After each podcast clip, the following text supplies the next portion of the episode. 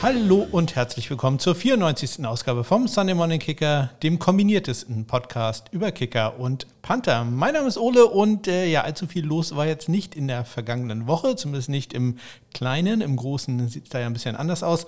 Aber äh, ja, so bei mir und auch in der Welt der Kicker und Panther war nicht äh, ganz so viel äh, Aktivität. Und äh, dementsprechend wird es auch eine kurze Folge. Also da musste ich mich schon ein bisschen anstrengen, irgendwas zu finden, dass ich hier überhaupt irgendwas äh, zu erzählen habe. Eine Sache, die ich aber erzählen kann, ist, äh, dass der Autoaufzug mal wieder defekt war. Davon habe ich glücklicherweise nichts äh, mitbekommen. Er stand nur in der äh, Haus-WhatsApp-Gruppe drin, ähm, dass das Ding wieder nicht funktionierte. Ich hatte zum Glück an dem Tag Homeoffice und habe davon also nichts gemerkt. Er wurde zumindest auch schnell repariert. Also zwei Stunden später lief der schon wieder, aber natürlich wieder doof, wenn man davor steht und nicht zur Arbeit kann, wie mein Nachbar. Ja, und ansonsten habe ich mich die letzten Tage so ein bisschen wie ein 16-Jähriger gefühlt. Das äh, kommt nicht äh, dadurch, dass ich hier äh, irgendwie das schöne Wetter so genieße, auch wenn im Moment es zwar kalt, aber sehr sonnig hier ist, sondern es kam dadurch, dass ich mal wieder einen Pickel hatte und ich bin als Jugendlicher von Akne sehr gezeichnet gewesen. Ja, mein äh, Spitzname war auch das letzte Einhorn, weil ich ständig einen sehr entzündeten Pickel auf der Stirn habe. Ich habe bis heute etliche äh, Aknenarben auf der Stirn, nicht sehr schön. Und äh, ja, die letzten Tage hatte ich jetzt so einen äh, ganz gemeinen Pickel auf der Nase gehabt. Ja, auch kein schönes Thema. Vor allem, äh, mich stört es ja nicht so sehr, wenn der jetzt doof aussieht. Doof aussehen tue ich immer. Aber der tat auch richtig weh. Also das war äh, ja nicht sehr nett. Ähm, kann aber sagen, äh, ich habe das gestern aufgeschrieben hier in die Shownotes. Äh, heute sieht schon deutlich besser aus. Also heute sehe ich nicht mehr ganz so schlimm aus äh, wie gestern. Also es, es, wird besser. Ich denke, morgen, äh, wenn ich wieder ins Labor muss, dann äh, wird das auch äh, vorbei sein. Ich hoffe es zumindest. Ja, ich hoffe auch, dass der Sommer äh, einigermaßen erträglich wird. Äh, sollte er nicht erträglich werden, haben meine Frau und ich entschieden, uns äh, ja, zwei neue Ventilatoren zu kaufen. Und das muss man jetzt im Winter oder fast Frühjahr machen.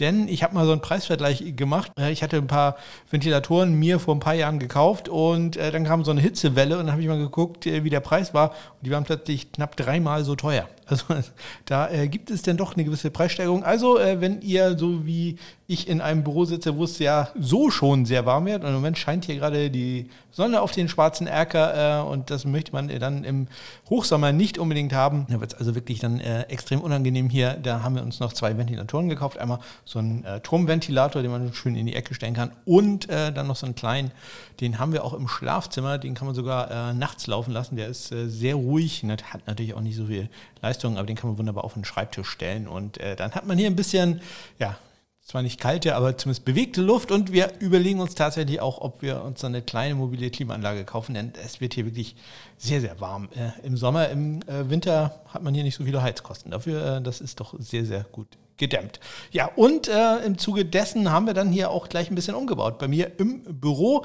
Meine Frau bleibt ja im Homeoffice, äh, also werde auch nach Corona die ganze Zeit äh, hier sein, vielleicht einen Tag noch äh, in der Woche ins äh, Büro fahren. Aber äh, sie äh, möchte jetzt gerne meinen höhenverstellbaren Schreibtisch, den ich ja sonst hier nur als Lego-Bautisch verwende, benutzen.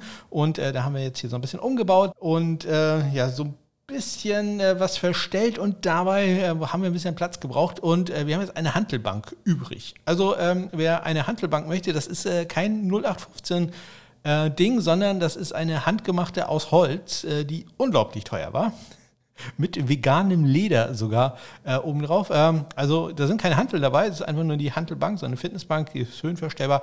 Ich äh, schicke euch den Link bei eBay Kleinanzeigen, wenn ihr den haben wollt. Ja, das äh, könnte da ja auch lustig werden. Bei eBay Kleinanzeigen hört man ja immer äh, sehr seltsame Geschichten. Bei uns hat das bisher eigentlich immer ohne Probleme geklappt. Also wir haben schon etliche Sachen über eBay Kleinanzeigen verkauft. Lief immer ohne Probleme. Aber ich weiß, bei anderen Leuten äh, läuft das nicht ganz so gut. Mein Schwager ist zum Beispiel auch so ein Beispiel äh, der, der, hatte auch schon sehr lustige Leute kennengelernt. Äh, also ich halte euch auf dem Laufenden, ob das äh, klappt und äh, ob das weggeht. Vielleicht wird es ja einer von euch haben. Ja. Das Ganze bedeutete auch, dass wir den Kratzbaum, der hier in einer Ecke stand, äh, umstellen mussten. Und das hat natürlich den Carter Gary, den Co-Moderator, deutlich verwirrt. Ähm, er muss jetzt also in eine andere Ecke gehen, da erstmal am Rudergerät sich vorbeischleichen, um dann in den Kratzbaum zu kommen. Ähm, das ähm, ich sag mal so, also zwölf Stunden lang hat der uns nicht wirklich äh, angeguckt. Der, der war doch ein bisschen sauer, aber mittlerweile hat er äh, das alles verarbeitet und liegt äh, mittlerweile ganz genüsslich da hinten in der Ecke in seinem äh, im alten Kratzbaum. Nur neuer Platz. Ja, wenn ihr mit mir in Kontakt treten wollt, dann äh, findet ihr einen Link äh, dazu in den Shownotes und neu auch in den Shownotes findet ihr jetzt auch einen Link äh, zum SMKP Stat Center mit allen möglichen äh, Statistiken, die ich in den letzten Jahren erstellt habe und natürlich auch dem aktualisierten College Football Transfer Portal für Kicker und Panther. Da könnt ihr auch mal reingucken, ob da irgendjemand im Portal ist, äh, der euch gefällt oder äh, vielleicht von eurem College weg will. Auch das passiert ja mal. Wie gesagt, Link dazu in den Shownotes oder natürlich das Ganze auch auf meiner Homepage smk-blog.de. Ich freue mich immer, wenn ich Nachrichten von euch bekomme oder wenn ihr eine Rezension bei mir hinterlasst. Nicht bei mir, sondern äh, am besten bei iTunes, äh, denn da sehen das auch dann andere Leute. Da stehe ich seit äh, Monaten, glaube ich, bei 15 Rezensionen und 20 ähm, wären doch super. Also das ist doch mal ein Ziel für 2022, da auf 20 äh, zu kommen. Ist ja auch noch ein bisschen hin. So, ich habe gesagt, es gibt nicht so viele äh, Transaktionen in dieser Woche, aber ein paar gab es dann schon äh, und äh, die trage ich euch doch jetzt mal schnell vor.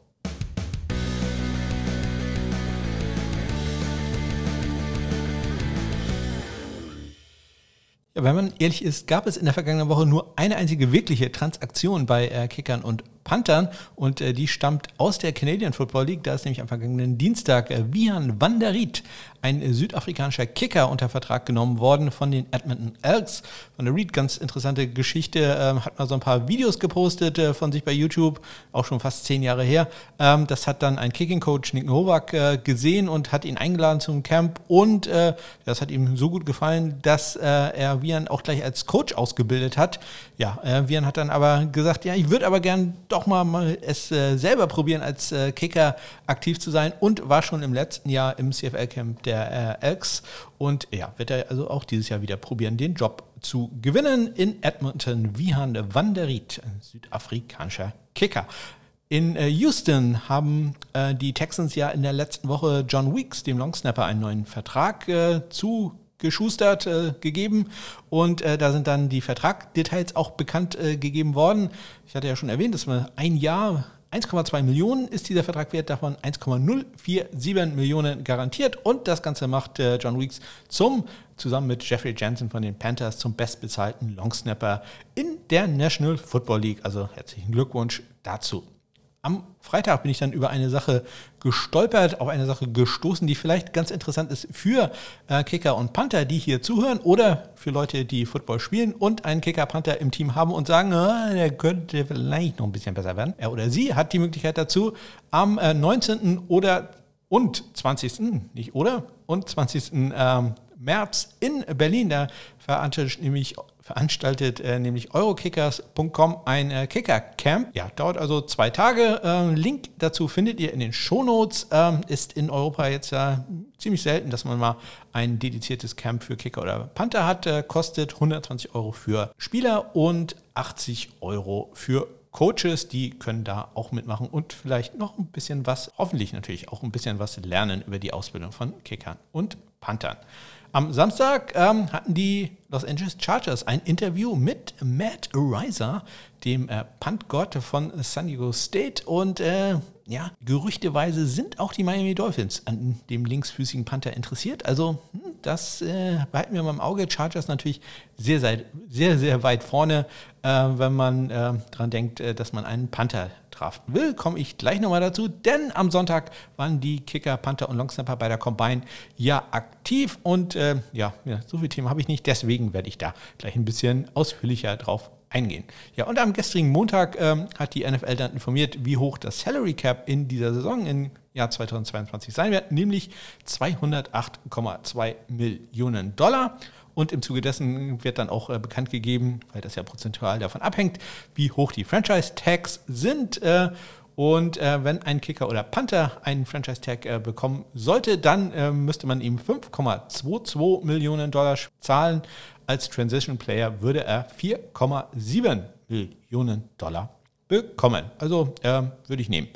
Ja, äh, kommen wir jetzt mal zur NFL Combine, die ja am äh, ja, Wochenende, schon am Mittwoch, Donnerstag äh, begann und äh, am Sonntag dann ihr Ende fand. Und in der letzten Gruppe waren neben uninteressanten Spielern wie Defensive Backs vor allem natürlich Kicker, Panther und Longsnapper dabei. Und äh, da erzähle ich doch mal ganz kurz, wie es für die gelaufen ist. Ja, kleine Erinnerung, welche Spieler waren denn überhaupt eingeladen worden nach Indianapolis? Zum einen natürlich Matt Ariza, Panther San Diego State, Jordan Stout, Panther von Penn State, äh, Kate York, Kicker von LSU, Karen Dicker, Kicker und auch Panther bei Texas, Jake Kamada, ein Panther von äh, Georgia, Gabe Burkage, Kicker Oklahoma, Blake Hayes, Panther Illinois und äh, Trenton Gill, äh, Panther von North Carolina State und ein einziger Longsnapper war eingeladen, nämlich Cal Adomaitis von Pittsburgh.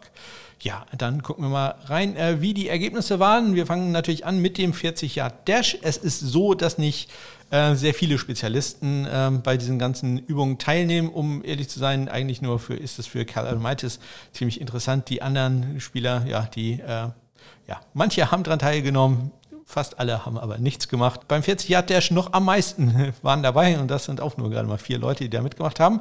Dafür aber mit super Zeiten die schnellste Punt-Gruppe ever äh, mit Jake Kamada, der äh, der schnellste war mit 4,56 Sekunden, eine wirklich super Zeit. Jordan Stout äh, 4,65 Sekunden und äh, knapp dahinter Matt Riser 4,68 Sekunden. Cal Almightis, der natürlich auch ein bisschen mehr Gewicht hat, 4,97 Sekunden.